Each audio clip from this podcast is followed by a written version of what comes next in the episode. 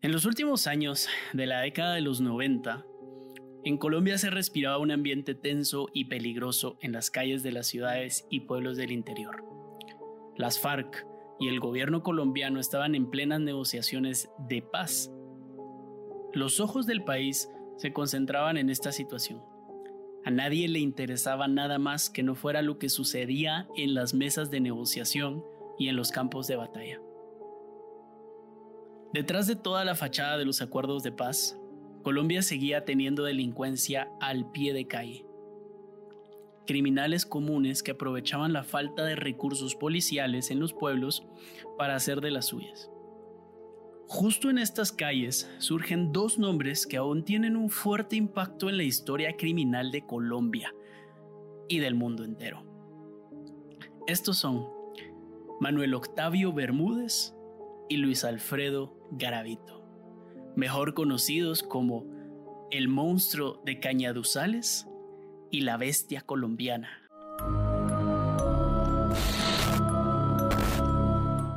Bienvenidos de nuevo a otro episodio de Escalofríos Podcast. Eh, yo soy Canchi, su host en la noche de hoy. Espero que lo estén escuchando en la noche, pero lo más seguro es que lo estén escuchando en las mañanas. Ya los conocemos eh, porque no quieren aterrarse con lo que les contamos. Bienvenidos a Escalofríos Podcast. Hoy conmigo, por fin, otra vez está Wolf. ¿Qué tal, Wolf? ¿Cómo estás?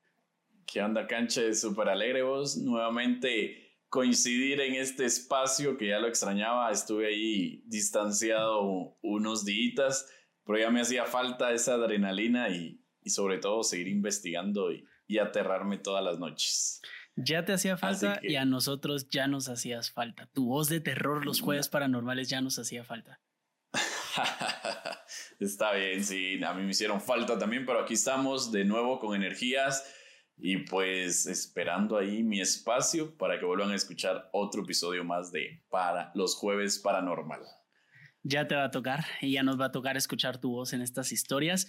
Por el momento les tenemos un episodio especial porque esta va a ser la primera vez en el podcast que vamos a hacer una serie ¿A qué nos referimos con esto? A que van a haber más de un episodio sobre un tema similar o en común. En este caso va a ser sobre eh, los monstruos colombianos, asesinos seriales colombianos, y van a ser dos episodios, eh, dos asesinos seriales que están conectados entre sí porque hay algunos aspectos en las historias que se relacionan y, que están bastante interesantes. Hoy les voy a empezar a contar una historia bastante eh, cruda. De una vez les digo que, está bastante fuerte y si a ustedes no les gusta eh, escuchar historias en la que los protagonistas o las víctimas son niños, pues eh, les recomiendo que no lo escuchen. Pero le queremos agregar un poco de sazón a estos episodios y por eso quisimos traer una invitada bastante especial. Es una amiga eh, de casi toda la vida y por eso queríamos traerla encima de es psicóloga. Así que con ustedes, la psicóloga Mercedes Alonso. Hola Mechi, ¿cómo estás? Hola, bien, gracias. Feliz por estar acá. Qué bueno que estés feliz. ya con los temas que vas a escuchar, tal vez no vas a estar tan feliz, pero, pero feliz de por lo menos dar tu análisis con nosotros. Sí, totalmente. Y eso que nosotros nos especializamos por dar análisis sin, especialización. Somos, eh, siempre lo hemos dicho, somos eh, personas normales, no somos doctores, no somos psicólogos. Tratamos de analizar un poco las razones o, no sé, las causas de donde vengan los comportamientos de estos asesinos. Pero qué bueno tenerte hoy porque entonces ya no vamos a poder decir pajas, ya no vamos a poder mentirle a la gente, tú vas a corroborar lo que estemos hablando. ¿Qué te esperas? A ver, ¿qué te esperas? Si has escuchado el podcast, ¿verdad? Sí, obvio, soy fan. ¿Perdón? Soy fan. Buenísimo. ¿Y cuál ha sido el asesino que más te ha llamado la atención o que más te ha picado? Ah, la verdad, no sé, es que a mí me gustan todos.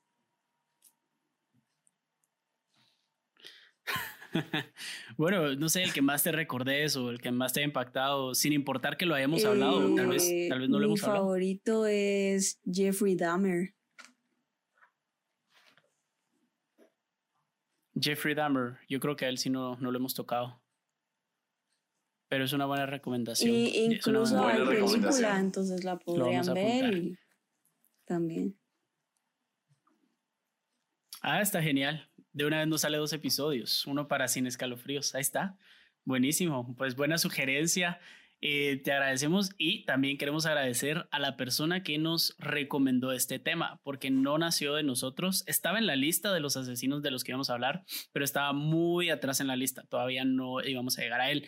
Y es que nos escribió una querida oyente desde Colombia, por supuesto, que se llama Julie. Ella nos escribió, nos mandó información, nos pidió que habláramos de estos dos asesinos seriales, así que de ahí salió la idea de correrlos en la lista y que salgan en estos episodios estos dos asesinos. Así que le agradecemos a Julie, pero también queremos agradecerle especialmente porque nos envió información privilegiada, información que ella redactó, que ella investigó porque es criminóloga. Así que pues muchas gracias Julie por la info y nos comentó que también tiene un grupo de WhatsApp con sus amigos en el que se ponen a platicar del podcast y de lo que hablamos y, que se llama Escalofríos Podco por ser de Colombia, el grupo de WhatsApp. Así que les mandamos un fuerte abrazo y un saludo hasta Colombia y a todas las partes donde nos escuchan en Latinoamérica, porque estoy seguro que no son el grupo, el único grupo de WhatsApp. Pero bueno, no hay más aviso. ¿Sí? ¿Qué cosa? No, que un saludo especial a Yuli. Gracias por esa preferencia y que me imagino que ahí se mandan todos los episodios en ese grupo. Así que, Yuli, te mandamos un fuerte abrazo desde Guatemala y gracias por siempre estar ahí recomendándonos también con todos tus amigos y colegas. Así que un fuerte abrazo. Un fuerte abrazo, Yuli. Así que ah, hoy ya no hay más avisos. Yo creo que ya podemos comenzar. ¿No tienes avisos, Wolf? ¿Algo que querrás decir? No, ¿Alguna invitación? Hoy no. Hoy creo que nos vamos a ir de lleno a la historia, porque yo creo que ya con esa intro que diste, creo que nos dejas como ya picados, como decimos acá en Guatemala, para ya conocer más detalles de estos casos pues espero que así sea. Eh, pero bueno, comenzamos con el caso. En los últimos años de la década de los 90, en Colombia se respiraba un ambiente tenso y peligroso en las calles de las ciudades y pueblos del interior. Las FARC y el gobierno colombiano estaban en plenas negociaciones de paz. Los ojos del país se concentraban en esta situación. A nadie le interesaba nada más que no fuera lo que sucedía en las mesas de negociación y en los campos de batalla. Detrás de toda la fachada de los acuerdos de paz, Colombia seguía teniendo delincuencia al pie de calle. Criminales comunes que aprovechaban la falta de recursos policiales en los pueblos para hacer de las suyas. Justo en estas calles surgen dos nombres que aún tienen un fuerte impacto en la historia criminal de Colombia y del mundo entero. Estos son Manuel Octavio Bermúdez y Luis Alfredo Garavito, mejor conocidos como el monstruo de Cañaduzales y la bestia colombiana, respectivamente. Hoy les voy a contar la historia del monstruo de Cañaduzales, Manuel Octavio Bermúdez. Vamos a comenzar con él, la parte 1. La parte 2 será de Garavito y ya verán por qué lo dejamos en este orden. Antes de comenzar, pues agradecer de nuevo a Julie porque mucha de la información que les voy a contar y se los recuerdo viene de ella. ¿sí? Aquí se respetan los derechos de autor. Siempre que hemos sacado o tomado cosas de información de cualquier eh, sitio que hayan redactado, pues también lo hemos puesto. Eh, y es parte de nuestras fuentes, es la investigación que ella hizo para, la, para su trabajo universitario. Así que gracias, Julie. En 2001, las FARC tomaron una de las cárceles de la región del Cauca, del Cauco, dejando libres a todos los presos. En el grupo de reos liberados se encontraba Manuel Octavio Bermúdez Estrada que se encontraba cumpliendo una condena de cinco años y cuatro meses desde 1999 por violar a menores de edad. Al salir, Manuel no dejó atrás su vicio criminal. Tomó diferentes trabajos en los cuales tenía que estar caminando por la calle buscando clientes. Lustrador, mensajero, arregla todo, etc hasta que el trabajo de heladero se le acomodó mejor. Como heladero, tenía acceso a niños mientras estaba en constante movimiento. Además, esto le permitía rondar las calles en búsqueda de los mejores lugares o puntos ciegos de las aldeas. Así fue como se dio cuenta que si se mantenía en las calles que rodeaban las aldeas, tendría fácil acceso a los cañaduzales. ¿Qué son los cañaduzales como se les conoce en Colombia? El departamento del Valle del Cauco es conocido por su industria azucarera. Esta provee a los mercados de Colombia y países cercanos. El azúcar es obtenida de, los grandes sembraderos de caña de azúcar o cañaduzales. De hecho, la región es conocida por obtener uno de los mejores rendimientos a nivel mundial en cuanto a la producción y la cosecha. Esto, se ha hecho que, esto ha hecho que el gobierno local invierta en la siembra y quema de las cosechas con mayor rapidez. ¿Y por qué les estoy dando este dato? No solo es para expandir su conocimiento sobre Colombia y la industria azucarera, no, que aquí se aprende de todo, pero no es solo por eso. Y es que cuando tenés a un gobierno tan concentrado, aunque sea un gobierno local, tan concentrado en la industria y que la aldea o el pueblo, la ciudad dependa de una sola industria, en su mayoría, van a hacer lo posible para evitar crear obstáculos para esta industria, no meterse con los cañaduzales, en, otras palabras. Esto va a regresar más adelante.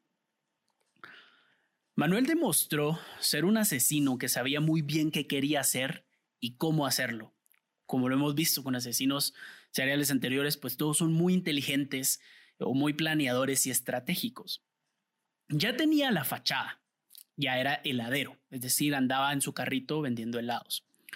Ya había hecho el reconocimiento de los terrenos, por lo mismo de que siempre se mantenía en constante movimiento.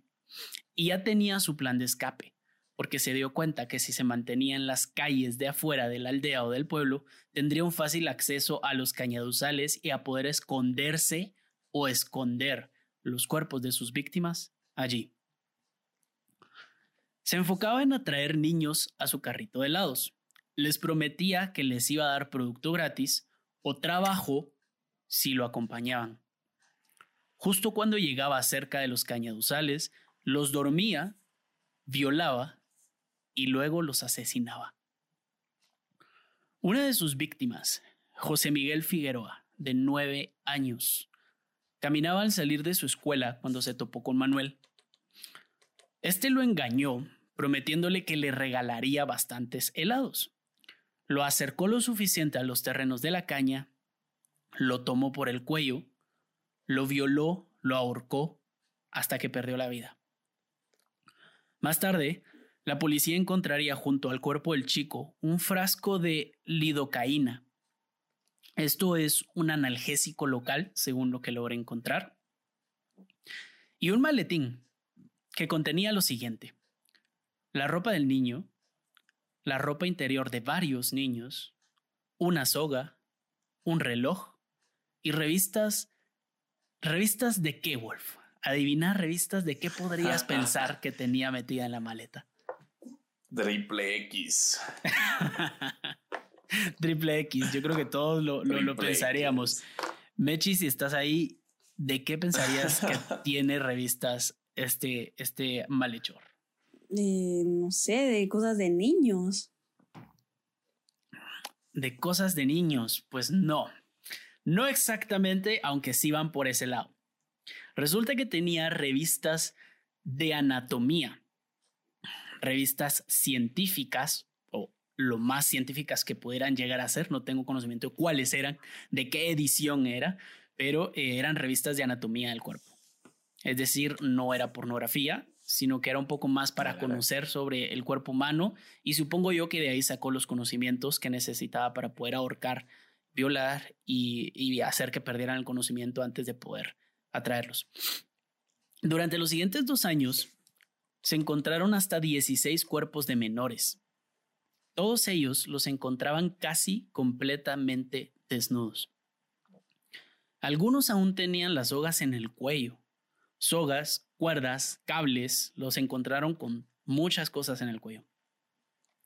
En la mayoría de escenas del crimen se podrían encontrar frascos de analgésicos, que son los que les mencioné anteriormente, con los que los dormía o, completamente les quitaba la, habilidad de sentir en el cuerpo. En algunos casos, incluso se llegaron a encontrar frascos de lubricante. Este tipo no solo sabía lo que hacía, sino tenía mucho conocimiento de cómo hacerlo. Y aquí me surge la primera pregunta, mientras iba investigando e iba leyendo esto. ¿De dónde obtenía tanto dinero para comprar analgésicos y qué tipo de analgésicos se venden solo así, sin receta médica? Y eso la pregunto obviamente porque estás tú, Mechi, no sé si nos puedes ayudar con qué tipo de medicamentos puedes comprar muy fácil en la farmacia de, de una aldea, de una ciudad pequeña. Mira, la verdad es que si es una aldea y ciudad pequeña, es muy probable de que ni siquiera necesites tantas recetas médicas para conseguir lo que querés. Claro, sí, tal vez es un poco más fácil, ¿verdad? Y, y bueno, eso es una cosa, pero también el, el, conocimiento que tiene me parece, o sea, es una persona que no tiene trabajo, que consigue trabajo en la calle, en cualquier lado, pero ¿qué te puede motivar no sé, ¿qué, ¿qué, te puede incentivar o cómo puedes desarrollar un conocimiento o una sed de conocimiento científico? ¿Será solamente el hecho de placer sexual o hay algo detrás ahí hasta ahorita conforme vas escuchando el caso? Mira, por el momento no te podría decir, pero para mí es con tal de parecer alguien superior a lo que sos. Como en control de la situación. Uh -huh y que los demás te admiren de alguna manera. Ok, porque... Canchit, tengo una duda. Eh, digamos, si eran solo niños o también niñas las víctimas. Solamente niños. Más adelante vamos a ver por qué, pero solamente niños. Okay. Y eh, te iba a preguntar, Wolf, ¿por qué crees que eh, la policía, o sea, otra cosa que me llamó la atención es que la policía encontraba todas estas cosas ahí mismo donde dejaba los cuerpos? Eh, prácticamente dejaba evidencias, o sea, dejaba frascos de analgésicos, podían, si la policía era inteligente, buscar en las farmacias quienes habían comprado, si es que había registro claro. alguno, eh, no sé, son pistas y está dejando las escenas del crimen llenas de pistas en vez de llevarse todo y dejar solo el cuerpo. ¿Por qué crees que sea? Sí, recordate que eso también lo hemos visto en diferentes casos que ya hemos platicado de que es como poner en reto también a la policía, digamos, como decir, eh, Aquí esto se vuelve más interesante y estén pendientes, voy a aparecer de nuevo. Porque por lo regular, digamos, una persona que se dedica solo a cometer un asesinato, rápidamente lo que quiere es ni dejar evidencia. ¿va? Uh -huh. Pero él creo que iba un poquito más allá de esa adrenalina de poder decir, aquí me tienen y estén al pendiente de que posiblemente pueda aparecer otro cuerpo. Yo creo que era como como de eso de reto también a la autoridad. ¿no? Como un atrápenme, atrápenme si pueden. ¿Qué te parece, Mechi? Pero, pero les va a costar. Eh, pues en realidad esta gente hace lo que hace porque ellos quieren que la gente descubra quiénes son, quieren ser admirados, quieren que la gente hable de ellos, quieren importarle a alguien, pero seguramente él no le importó a nadie en su infancia, es lo más común. Entonces, ser hablado por otras demás personas es como sentir de que tus padres o esa gente que querés está encima de ti. Sí, tal vez como, ajá, como tener Llamar esa atención, atención, ¿verdad? ¿verdad? Cabal, tener esa atención y ya, ya, ya van dando más o menos en el clavo, ya los dos se están asomando. Al comienzo de la investigación, la policía colombiana creyó que los analgésicos los tomaba el asesino por lo que parte de la búsqueda se concentró en hombres que pudieran tener algún tipo de dolor o discapacidad o enfermedad que requiriera el medicamento. En el momento que localizaron el primer botecito o bote de lubricante, la perspectiva cambió y se dieron cuenta que trataban con un violador asesino y que los analgésicos los tomaban las víctimas. Aquí abre todo otro aspecto y hablando ya no de lo psicológico, sino de lo policial, los errores, ¿verdad? Con Wolf siempre vemos errores en las investigaciones. Eh, claro, a veces, ¿y por qué mencioné lo de las FARC al inicio de, del caso? De estos dos casos que se vienen, estos dos episodios porque la policía estaba concentrada en la lucha eh, contra las FARC y tenían la mayor parte de sus recursos, o por lo menos los mejores recursos concentrados en esto, no tanto en casos de víctimas de niños de la calle, ¿sí? Y a esto vamos a llegar más adelante también, el tema de la discriminación social en cuanto a las, a las investigaciones policiales, pero me parece interesante que lo primero que hayan pensado era que estas medicinas las tomaba el asesino y que era probablemente una persona mayor o que tenía alguna enfermedad o discapacidad y que no lo hayan asociado con que primero los dormía para poder violarlos. Eh, no encuentro por qué, no sé si Wolf, vos ves alguna razón por la cual asumirían esto, según tu experiencia, y lo segundo, eh, que al momento de encontrar el lubricante se dieron cuenta que no en todos los casos había lubricante. Entonces digo yo, ¿cómo no les hicieron una prueba o por lo menos no encontraron pruebas de violación? Estoy seguro que pruebas quedan en el cuerpo cuando violan a una persona. Eh, ¿Qué pensás, Wolf? Sí, eso habría que ver también con cuánto tiempo después encontraban a los, a los cuerpos, tomando en cuenta de que pues es una violación y y realmente los indicios o lo que pueda quedar, pues también toma mucho en cuenta pues el tiempo en que hayan encontrado el cadáver. Aparte de eso, sí me llama mucho la atención eso que vos mencionás con el tema de, bueno, pensaron que tal vez era una persona como que padecía de algo para... Yo realmente desde que lo empezaste a, a, mencionar, sí se me vino como a la mente decir, bueno, tal vez con eso los dormía o, o realmente... Eh, pues sabemos de que una violación y máximo que siendo niños o, adolescentes, pues realmente es una experiencia que tal vez es lo que quería era como evitar ese dolor o, qué sé yo, tal vez eh, porque para otro tipo de violadores nos hemos dado cuenta que ese dolor y ese sufrimiento creo que lo disfruta. Pero acá no sé si tiene que ver todo lo contrario, ¿verdad? Que él evitaba eso y, y realmente utilizaba como ese método, ¿verdad? Para que realmente ellos no pudieran estar como conscientes de, de, la situación. Son como, habría que ver más detalles para ver, digamos, si es todo lo opuesto a la mayoría de los casos, ¿verdad? Mechi. Mm, mm,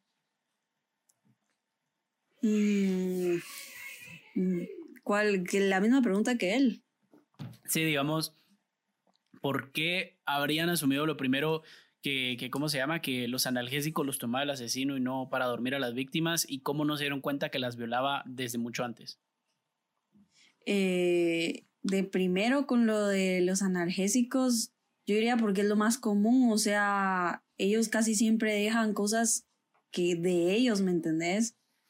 Y si, y si dejan algo y lo que utilizan en la víctima lo suelen encontrar en la víctima pero que lo haya dejado en el bolso como que, o sea, en primera instancia yo pensaría, ¿me entendés? Esto es de él. O sea, ¿por qué quisiera dormir a los niños? ¿Me entendés? Ok, como, sí, lo que decía Wolf no lo había pensado, el hecho de que querer quitarles el dolor de alguna manera, tal vez, eh, que eso pudo haber sido el por, por qué les daba analgésicos. Eh, o sea, si yo fuera policía, obviamente lo primero que pienso es que es de él, ¿me entendés? viéndolo como psicólogo y si ya sabes de que lo utilizaban los niños porque hiciste exámenes y todo, eh, obviamente te das cuenta que es por la introyección de culpa que tiene el, el asesino, ¿me entendés? Ok, yo sí no lo había considerado así, yo pensé que solo eh, lo hacía porque, no sé, conseguía analgésicos, los dejaba ahí tirados y se iba, o sea, conseguía más, o sea, simplemente para agregar a, la búsqueda, pues, para que lo buscaran. ¿Y por qué no se dieron cuenta? Me imaginé, no sé, me imaginé falta de, de aptitud, la verdad, ineptitud para poder hacer la investigación. Para mí fue muy lógico, pero creo que porque ya sabía la historia y cómo, cómo sigue, pero... Muchas de las víctimas fueron encontradas y aquí entra lo que dijo Wolf, cabal latino, fueron encontradas hasta siete días después de su desaparición. Esto se debía a que la policía no tenía los suficientes recursos para hacer una búsqueda exhaustiva de las localidades. También fue importante el perfil que compartían todos estos chicos. Todas las víctimas que escogió Manuel eran niños pobres o de la calle, dada la época, era difícil movilizar una búsqueda por un niño que no tenía un apellido importante, factor que persistía en la época y que hoy en día sigue siendo determinante en todos los casos de desapariciones a nivel global. Y es algo que hemos visto, como en el caso de Paulette, en el caso de, que contó Wolf de Paulette, que cuando son niños de familias importantes, pues se crea hasta una cadena. Eh, ahí sí que Yo, en esta opinión, yo diría, más allá de que las autoridades le dan importancia por ser un niño de apellido importante, yo creo que es más por los recursos que tenga la familia, las conexiones que tiene, la, el poder de repetir a través de más personas, de que compartan las historias, que compartan eh, la búsqueda, los datos, todo esto, mientras que un niño en, de la calle, digámoslo así, de bajos recursos, pues es un poco más difícil porque muchos de ellos no tienen ni siquiera un, un hogar, una familia. Entonces, gente que los quiera buscar va a haber menos. Ahora, en una ciudad pequeña o en un pueblo pequeño o en una aldea, pues es un poco más fácil que se movilice la gente, porque si desaparece uno, les va a afectar a todos. Y esto creo yo que juega a favor de este, de este caso, en que desaparece uno en un pueblo de 3.000 y todos se van a dar cuenta y todos van a saber y todos van a buscarlo. Yo creo que esto, a mi parecer, ayudaba a agrandar la leyenda que él quería hacer. Manuel, que, que, él quería dejar la huella. Él sabía que tenía que hacerlo en un lugar donde la gente escuchara y se enterara de lo que estaba pasando. ¿Te parece, Wolf? Sí, escuchándote ahí, realmente, a lo que vos mencionas, no debería de ser así. Lamentablemente, lo hemos estado viviendo en cada uno de casos muy recientes acá en Guatemala. Vimos el caso de Petén, un departamento de acá de Guatemala, desapareció una niña y pues tampoco era como de un apellido reconocido y todo, pero realmente los vecinos se organizaron y la mamá fue una de ellas y pues lamentablemente apareció el cuerpo y ya, y ya sin vida. Pero debería de ser con todos los casos, ¿verdad? Lo vimos con Paulette, como vos lo mencionaste, porque tenía un apellido lo hemos visto acá también algunas desaparecidas eh, que realmente porque están en un equipo de fútbol o, o, tienen como otro tipo de actividades. Y las familias también de una u otra forma han buscado ahora, creo que las redes sociales como esa manera de, de hacer una cadenita de búsqueda, ¿verdad? Y creo que ahí es donde últimamente he visto yo que se han estado activando más todos los protocolos para dar ese seguimiento a, a todos los desaparecidos. Pero en ese entonces, digamos, eh, a lo que vos mencionaste, este, influía mucho que realmente, o sea, no tenían una familia por ellos. De primero me causó la duda porque dijiste niños de la calle, entonces dije, bueno, de helados, cualquier niño va a ir a comprar, no necesariamente de que... que Pero no todos van acompañados por algún adulto, ponete. Exacto. Sí, digamos, hay un porcentaje que por supuesto salen por su cuenta los niños a comprar cuando escuchan el ruido de la campanita o algo de los helados o, alguien va gritando por ahí en la calle. Pero en este caso, pues sí no tenían quién, o sea, ¿y quién iba a hacer esa búsqueda? Y en muchos casos creo que ni había, ni, me imagino que ninguna alerta de desaparición, pues porque no, creo, esa No estoy seguro, pero no, no creo que, que, existiera el método, digamos, el sistema, no sé, no estoy seguro, la verdad. Tal vez sí, tal vez sí, pero no estoy seguro. Pero sí, tienes razón, digamos, eh, pues no, no debería ser así, pero, pero lastimosamente así es. Hoy en día es un poco más fácil incluso por el mismo rencor popular que existe en la sociedad hacia, todo este, hacia toda esta industria de la trata de personas, ¿verdad? Y, el hecho de querer cuidarse los unos a los otros y que hoy por ti, mañana por mí. Yo creo que las redes sociales como que lo amplía, pero antes de desviarnos de tema, seamos, porque aquí empieza la parte eh, más interesante del caso y es que en 2002 Manuel cometió el primer error. Francisco un niño de 11 años luchó por su vida contra el hombre que lo intentaba asfixiar. Intentaba gritar mientras el hombre lo ahorcaba cada vez más fuerte, con una soga. En un momento logró morder la mano de Manuel. Este soltó la soga y Francisco logró escapar. Rápidamente acudió a la estación de policía en donde contó a detalle lo sucedido. Las autoridades ya tenían entonces una descripción hablada del asesino y un método ya reconocible.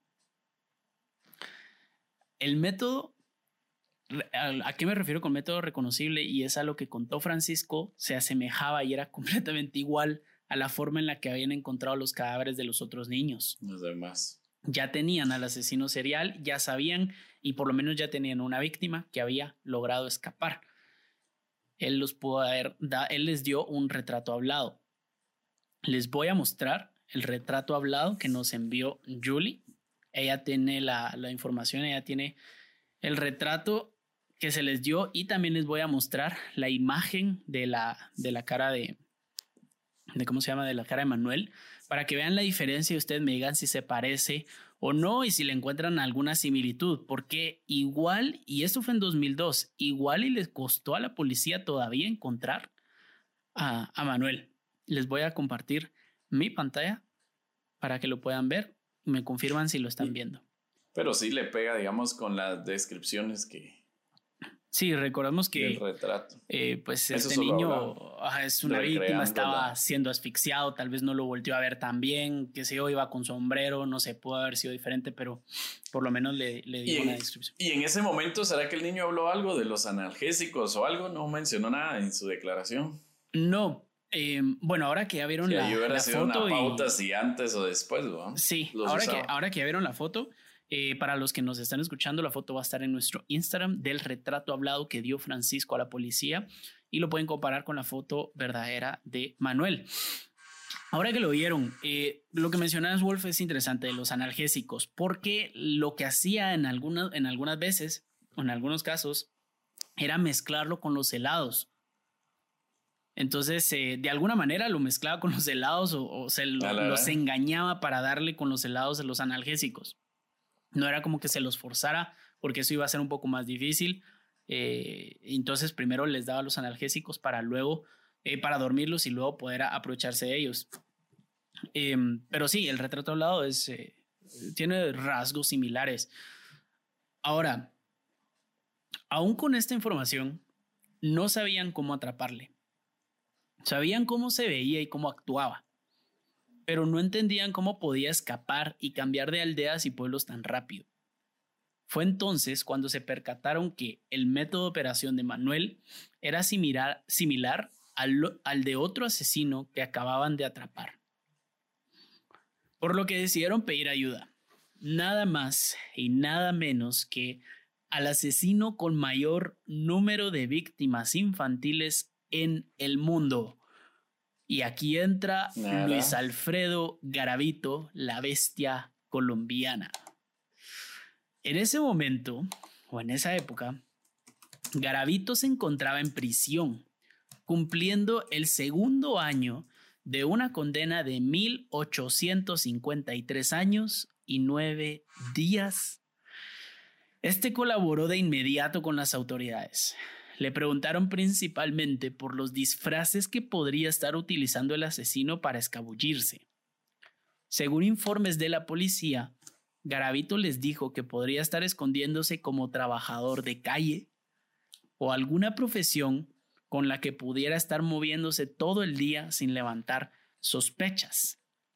En este caso, por ejemplo, lo que habíamos mencionado de mensajero o heladero, ¿verdad? Cada vez cambiaba de disfraz eh, y esto le permitía que, no iba a levantar sospechas que un heladero estuviera dándole vueltas al pueblo y que mientras eh, estaba ocurriendo algo, él caminaba por otro lado, etc. Ahora le daba una excusa para poder estar en constante movimiento.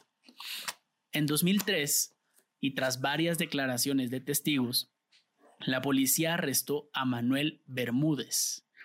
En su casa encontraron varios artículos y prendas de sus víctimas. Además, y aquí entra lo que decía eh, Meches de eh, la necesidad de llamar la atención. Además encontraron los artículos de prensa que Manuel recortaba y guardaba en donde la prensa hablaba de sus asesinatos y las desapariciones. Manuel confesó. Y hasta con marco y un su cuadro y todo el rollo. No creo que hubiera tenido dinero para eso, pero, pero estoy seguro que los encontró todos tirados, ¿verdad? Encontraron todos los. Solo eso faltaba porque se escuchan los dos casos que estás mencionando que como si aquellos sus récord Guinness de, de tener esos datos, ¿va? Y esto ocurrió cuando Garavito ya estaba en la cárcel. Probablemente la meta de este era superar ese récord. Y, eso lo, vamos a ver, lo vamos a ver, tranquilos, eso puede estar en la parte 1, parte 2. Manuel confesó casi inmediatamente a la violación y asesinato de 21 menores entre 9 y 13 años. Además, fue muy detallista con cómo era que lo había hecho. Se cree que tomó esta decisión creyendo que luego podría culpar por algunos de estos crímenes a Garavito, porque precisamente tenía bastantes similitudes con la forma de actuar en la que tenía la bestia colombiana. Así que acertó, digamos, lo que hizo fue aceptó los cargos por varios homicidios, confesó muchos, sabiendo que eran más de los que confesó. Él confesó 21, sabiendo que eran más de 21, para que cuando encontraran los demás cuerpos él pudiera decir, bueno, pero es que esos ya no son míos, esos son de Garavito. Y ustedes no los habían encontrado anteriormente porque se siguen, los años se siguen bastante. Era una persona que lo tenía, no es que le fuera a salir bien el plan, pero lo tenía muy bien planeado. ¿Te parece? Claro. ¿Y no será que, bueno, ahora me surge la inquietud de, mencionaste que este Manuel estuvo detenido a, un inicio, digamos, de la historia que vos mencionaste y salió. No sé si en ese periodo, digamos, se me ocurre a mí que ahí pudo conocer al otro en la cárcel y después de conociendo la historia, pues dijo, ahora, por ahí vas, me toca. Por ahí vas. Compartieron celda, pero no en ese momento. Ah, es que esa era la inquietud, porque entonces dije yo, ¿de dónde? O a menos que en las noticias o algo te informes, digamos, de este tipo de, de asesinos seriales para que, digamos, después pudiera como imitar, e, imitarlo o conocer esos detalles.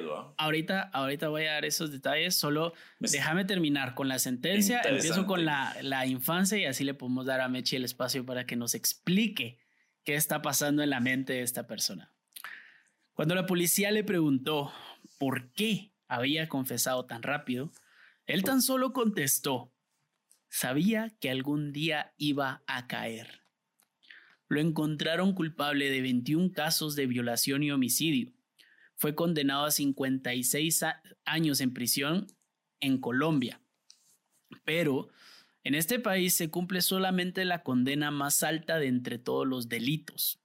Aquí nos ayudará nuestra oyente Yuli porque la información que me enviaron pues falta aquí describir exactamente cómo está el sistema penitenciario, en qué año cambió, porque recordemos que esta condena es en 2003, no estaría seguro, pero creo que es así porque vamos a ver la misma falla judicial en el caso de Garavito, que fueron unos años anteriores y que le da bastante, bastante valor a que puede salir dentro de unos, dentro de un par de años puede estar saliendo de prisión todavía vivo, después de cometer muchos, muchos delitos. Esto quiere decir que si cumpliera su condena completa saldría en 2029 con 68 años. Se encuentra recluido en la cárcel de Valledupar. No sabemos si va a salir porque puede su condena ser reducida por buena conducta y trabajo con las autoridades así como lo vamos a ver en el caso de Garavito. Y aquí quería meter la parte de la infancia y el perfil psicológico de lo que vamos a hablar. Después de esta pequeña pausa. Hey tú, extraño a quien le encanta escuchar historias de muerte y de fantasmas. Queremos tomarnos un momento para agradecerte por escucharnos semana a semana. Wolf y yo siempre nos esforzamos por hacer las mejores investigaciones para que tu semana sea más divertida y que los lunes y los jueves sean días que esperes y hacerlos un poco más tolerables. Recuerda que si alguna vez te ha pasado algo a ti o a un amigo que aún no puedes explicar, nos puedes enviar tu experiencia paranormal en una nota de voz o escrita al correo escalofríospod.gmail.com. También recuerda que nos puedes escribir en Instagram y que ahí encontrarás las fotos y videos de todos los casos que hagamos. De nuevo, gracias por compartir con nosotros. Te enviamos un saludo a donde sea que nos escuches. Y ahora sí, regresemos a la historia. Bueno, después de esa pequeña pausa para que escucharan nuestras redes sociales y que nos fueran a seguir, porque ahí van a encontrar todas las evidencias del caso, las fotos, videos, entrevistas, todo lo que haya.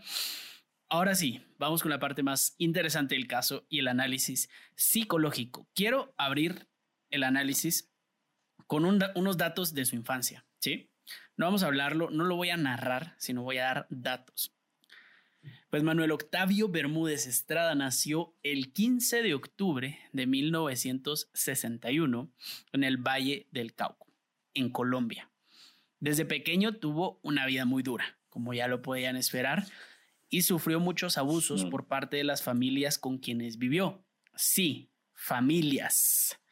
Más adelante hablaremos de cuántas. Más adelante siendo ahorita de una vez. ¿Por qué? Cuando nació, su familia lo abandonó cuando él tenía cinco años. Pasó por varias familias adoptivas. Antes de pasar a las familias adoptivas, estuvo con su tía. La tía, la madre adoptiva, perdón, la tía se convirtió en una madre adoptiva y esta lo botó desde un tercer piso cuando era pequeño. De aquí salió con una lesión en la pierna, por lo cual cojeaba todo el tiempo toda su vida eh, siguió cojeando y era una de las características que ayudó a la policía a identificarlo. Tenía una aversión bastante fuerte hacia las relaciones con los papás de las familias que lo adoptaban, porque en todas las familias donde estuvo, los padres, ya sea madre y padre o solo padre, eran alcohólicos y siempre lo, lo se aprovecharon de él sexualmente siempre lo violaban o lo tocaban o lo desvestían o lo humillaban sexualmente y este contacto siempre estuvo. A él le preguntaron varias veces, y esto ya más de grande, si él era homosexual. Le hicieron bastantes estudios psicológicos para ver si lo era y él siempre lo negó.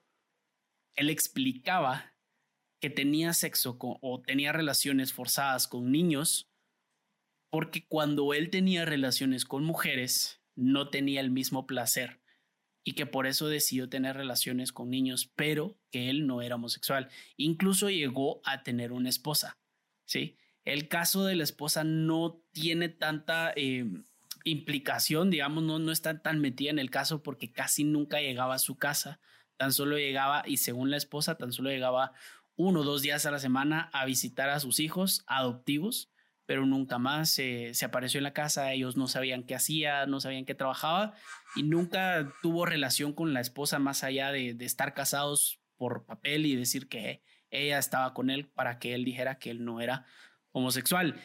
Luego en la cárcel, por haber eh, violado a unos menores, en 1999 ya estaba en la cárcel, ahí fue donde encontraron en su celda, cuando lo liberaron y la policía llegó después a la cárcel, encontraron un libro sobre la biografía de Luis Alfredo Garavito.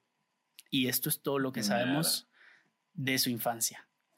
Mechi, empieza tu análisis psicológico. Explícanos, empecemos como, ¿cuáles crees tú que fueron las raíces, aunque son bastante obvias, las raíces y la conexión entre lo que vivió de pequeño, que te acabo de decir, los hechos más importantes, y cómo, eh, cómo creció, cómo se desarrolló?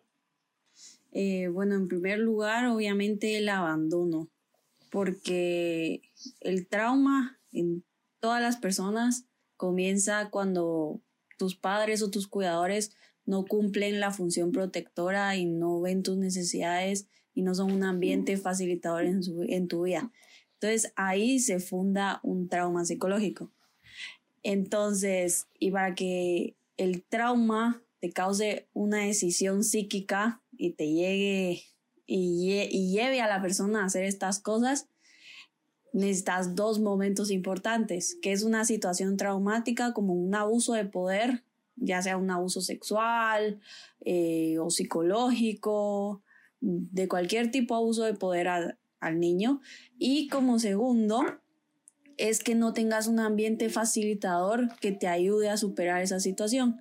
Entonces, lo que sí o sí hace un trauma es que no tengas un ambiente contenedor y facilitador en tu vida. Ok.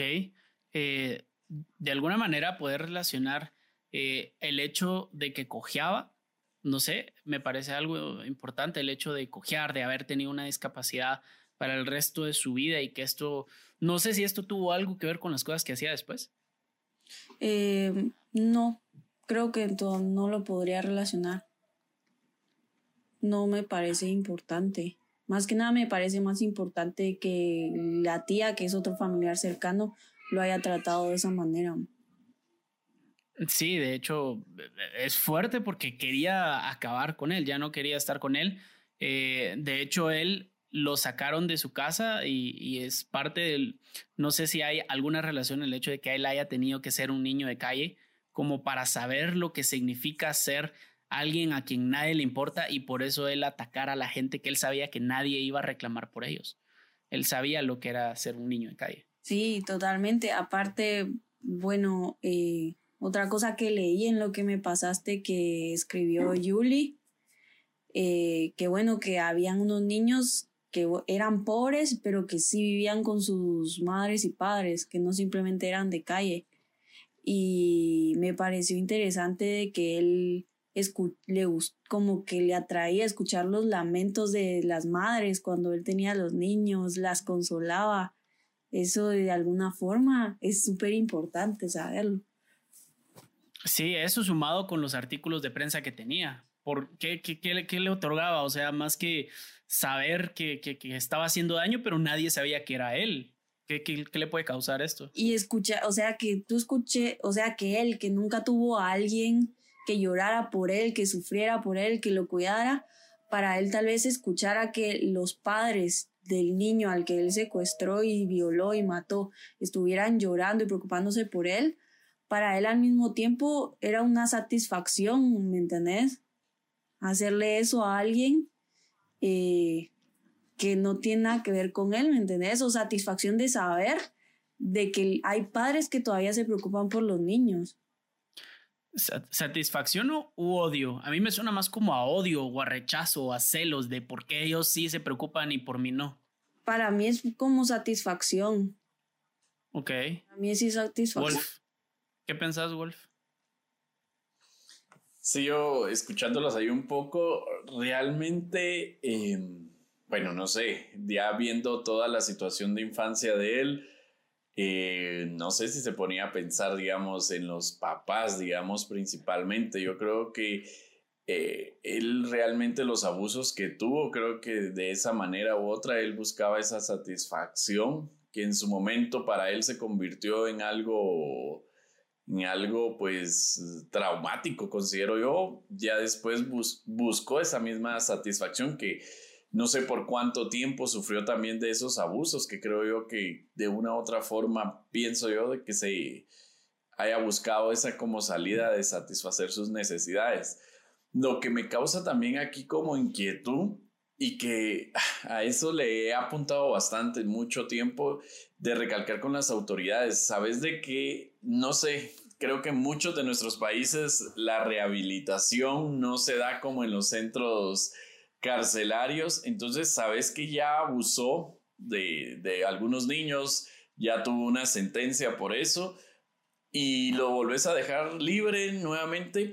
No sé si acá todavía Menchen nos puede aportar a eso de, saber qué tanto puede volver a, cometer estos hechos, digamos, estas personas, tomando en cuenta que no tuvo una rehabilitación como adecuada, ¿verdad? Porque si aquí ya, había tenido eso. Eso si no, si no lo matan al salir. Ajá, o sea... O sea, pues tiene un trastorno de personalidad, ¿me entendés? Eh, no, o sea, es como que haya una persona con trastorno bipolar andando ahí sin medicamento, no va a estar bien, es lo mismo. Totalmente lo mismo. Sí, es, una buena pregunta porque todavía no ha salido, no ha salido de prisión, pero está en proceso de que se está acabando su condena. Sí, eso, me, eso me preocupa, digamos, realmente que por buena conducta y todo eso, y lo hemos visto en otros casos que han salido, en unos casos sí han cambiado, que te recordás que cuando estuvimos viendo también el caso de los dos adolescentes que habían matado a un niño también, no me recuerdo si fue... Cuando eran pequeños. Exacto, entonces salieron los dos y se le dio el seguimiento y uno de ellos pues hizo su vida y el otro no, ¿verdad? Volvió otra vez a asesinar, entonces es como que tomando en cuenta esos patrones, digamos, las autoridades en muchos países ya se desligan, o sea, ya cumplió su sentencia y para afuera y no se le da como ese seguimiento que debería de darse tomando en cuenta de que pueda ser el riesgo como persona que, como decías vos, lo puedan asesinar, ¿verdad? Por todos los hechos que ya habían, que había realizado, que como familia dolida, no sé cómo puedan actuarse en esos momentos. Y aparte de eso, el riesgo de volver a salir a incorporarse a la sociedad y que vuelva a cometer los mismos asesinatos, ¿verdad? Entonces, es interesante también tomarlo en cuenta eh, considerando que está pues a un par de años y creo que muy buena edad, 68 años, o sea, no. Sí, es, es, es, un buen tema, es una buena inquietud. También se nos pasó, yo te quería preguntar, yo no me creo que pues esa es su excusa de que él no era homosexual. Eh, ¿Hay alguna razón para poder creerle, Mechis, de que él no era homosexual y solo quería el placer por, porque no lo conseguía con las mujeres? Eh, mira, eh, hay una cosa que leí que me pareció importante, que, que él decía, ¿verdad? Que él sufría, sufría eyaculación precoz en un, en un acto sexual heterosexual, pero que no le sucedía lo mismo con su amigo de la infancia. Y eso me pareció muy importante. Tal vez un amigo de la infancia, si es de la infancia, obviamente en, ese momento él no puede saber si es homosexual o no, ¿me entendés? Pero tal vez si era un amigo es porque tal vez era la única persona en la que él podía confiar. Si se refiere a él como un amigo, ¿me entendés? O tal vez la única persona cercana que tenía. Y me imagino que va por ese rumbo. Entonces tal vez por eso también escogía a los niños de esa edad, porque tal vez pudo ser por, es, por esa edad que él hacía esas cosas con su amigo. Eh, lo que sí es, le, voy a leer el, texto citado del texto que nos mandó Julie, porque yo lo entendí de una manera diferente. Dice, y cito, Bermúdez afirma que las relaciones sexuales con mujeres no eran satisfactorias pues sufría de eyaculación precoz en un acto sexual heterosexual, reportando que no sucedía lo mismo con su amigo de la infancia. Al principio que lo leí, digamos, yo lo que entendí fue que él cuando lo hacía, él eyaculaba, digamos, eh, rápido, digamos, y, y, que su amigo no lo hacía. No que con su amigo, o sea, él no entendí que él tuviera relaciones sexuales con su amigo, sino que él veía que a sus amigos no le pasaba lo mismo y que por eso él decidió probar otra cosa. Pero ahorita que me lo decís, sí, tiene totalmente sentido, pues, o sea, ya, ya, ya agarró la onda y sí tiene sentido de que tal vez, como, como decís, de chiquito él no, de pequeño él no sabía qué era lo que estaba sucediendo. Eh, también hay otra, hay otra cita que les quiero dar del texto que nos mandó Yuli, eh, que dice, Bermúdez se une con una mujer con la que tuvo otros dos hijos, pero se divorcia por infidelidad. En esta época es capturado por 26 días por acoso sexual a menor de edad. En el 94 se desplaza a Palmira, en donde conoce una mujer con la cual vivió durante tres años y con la que tuvo un hijo. En este tiempo no se reporta ningún abuso o acoso sexual. En el 99 vuelve a ser detenido a cinco años por abuso sexual, ofreciéndole al menor 10 mil pesos para que no lo delatara. Sin embargo, este no cumplió, lo que desencadenó no que no solo abusara de los menores, sino también que los asesinara, convirtiéndose en el año 2000 en un asesino serial. O sea, él cuando comenzó a, tener relaciones sexuales con los niños, a violarlos, eh, no, no los mataba al principio. Y yo creo que ahí tal vez se abre la puerta y el por qué no le creo yo a que no fuera homosexual es porque él lo que quería era simplemente ser homosexual sin que nadie eh, lo juzgara. Y la vez que lo intentó ser y callar a la víctima, o ajá, la víctima, en este caso, al niño que violó, este niño no quiso, o sea, quiso confesar y no quiso quedarse callado. Por lo que él lo que dijo, bueno, o sea, la única forma en la que yo puedo de verdad satisfacer mi placer sexual es matando a las personas a las que a, las que violo y las personas que él podía violar por su complexión física no era una persona muy grande, muy fuerte o muy fornido, era una persona bastante delgada y desnutrida, hasta diría yo, y y no iba a poder hacerlo con hombres, no iba a poder violar a hombres y si los intentaba matar, lo iban a matar a él. Y que al final todo esto para mí se resume en esta, no sé cómo, cuál es el término clínico, pero en este miedo de salir del closet y encontrar otras maneras en la pobreza de poder satisfacer sus placeres sexuales. No, la verdad es que no creo, para mí es más una proyección a su infancia. ¿Me entendés? Como en esa edad es cuando si tú sufrís tantos abusos te identificas con el agresor. Y al final en tu psiquismo tenés una lucha entre la realidad de lo que te pasó y entre la protección que necesitas identificándote con el agresor, con el agresor, ¿me entiendes? Entonces tal vez en esa identificación con el agresor él hacía lo mismo a niños, así como a él le pasó, y por ahí los mataba ya por la introyección de culpa que le causaba y decir así como que usualmente los sociópatas lo que dicen es como que eh, matan a las matan a estas personas porque se identifican con esas personas y porque piensan de que si esas, esas personas para qué van a seguir en este mundo, si solo van a seguir sufriendo así como él está sufriendo, ¿me entendés? Entonces ellos como que se justifica, justifican las muertes por eso, para que esas personas no vivan lo que ellos vivieron. Y si para él fue tan fácil violar a este niño, entonces también lo puede hacer para cualquier otra persona violar o matar a ese niño. Entonces yo digo, mejor lo mato yo primero antes de que alguien más le siga haciendo daño. Ahí se ve la introducción de culpa. Ok, como para quitarse tal vez un peso encima de que ellos van a tener que cargar con que fueron violados el resto de su vida. Ah, y también por eso también los analgésicos, ¿me entendés? Ya, ya. Yo sí los analgésicos no esos, Sí. Y eso es interesante lo que mencionaba Meches también, porque yo he visto varios casos de que pues han sufrido de diferentes abusos, pero no necesariamente van a ser homosexuales. Incluso pues eh, un caso muy específico donde esta persona eh, violaba pues a chicas y él confesó en todo, en todo el proceso de que él había sido abusado por sus padrastros, ¿verdad?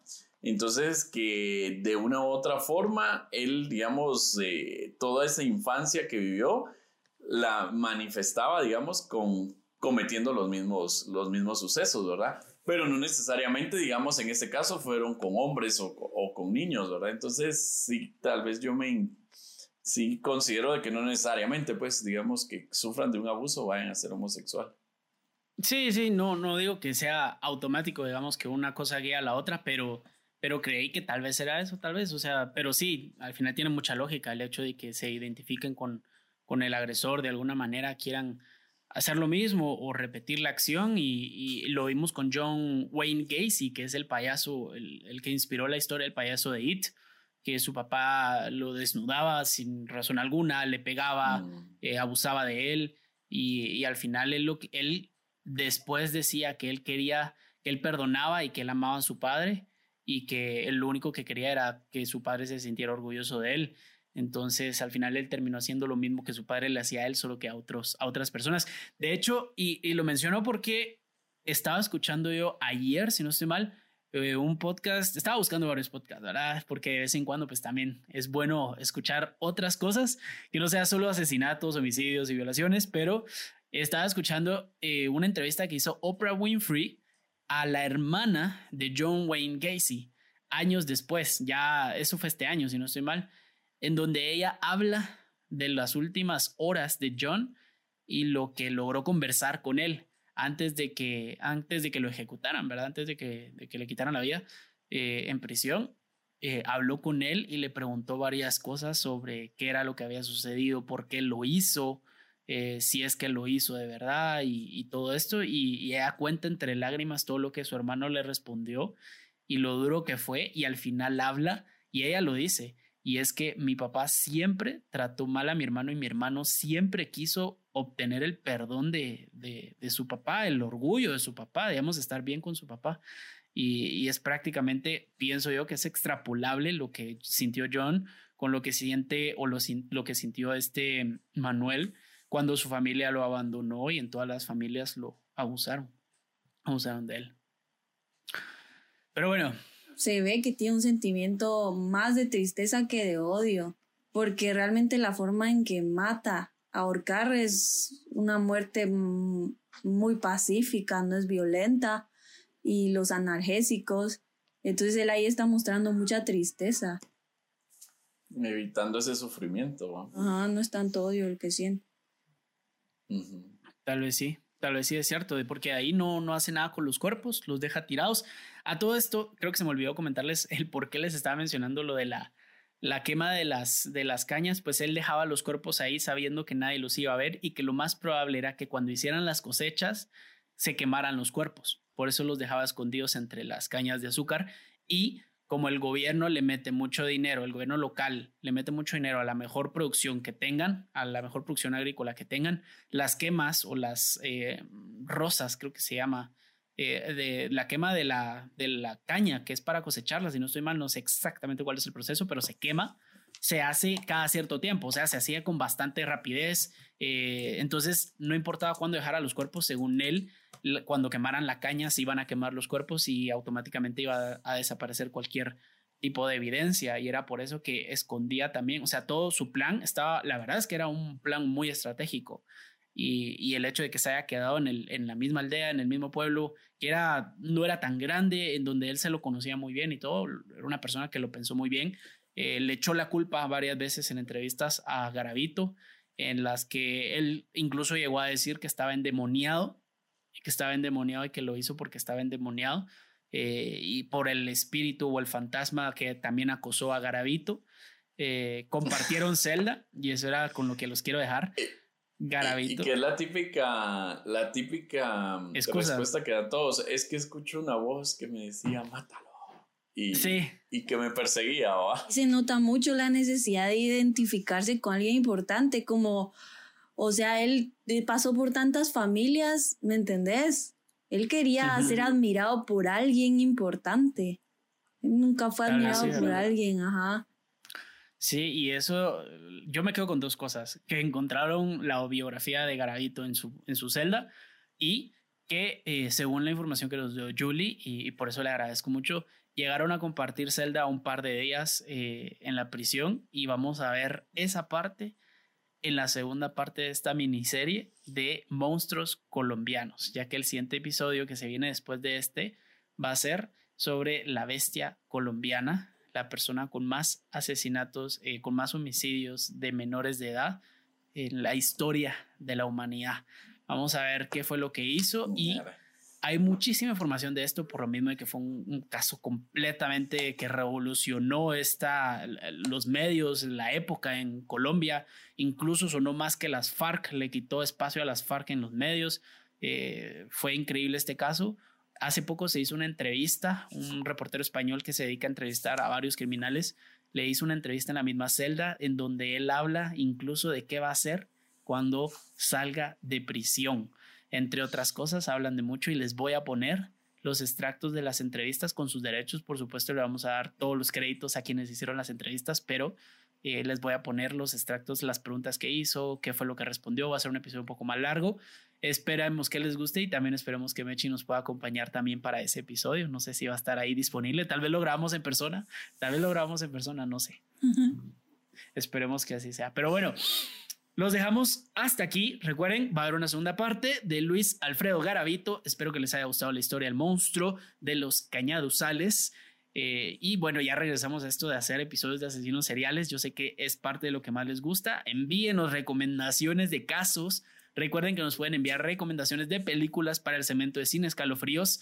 Aquí les anuncio que vamos a tener al protagonista de una película de asesinos sobre un asesino serial de un caso que ya redactamos en el podcast.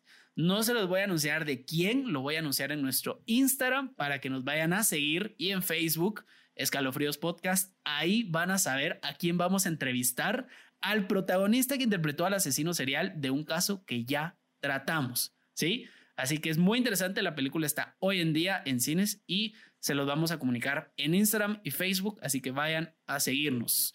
Yo soy Canche, conmigo estuvieron Wolf y Mechi la licenciada Mercedes Alonso, psicóloga profesional, por favor. Y nos vemos a la próxima. Chao. Hasta pronto. Adiós.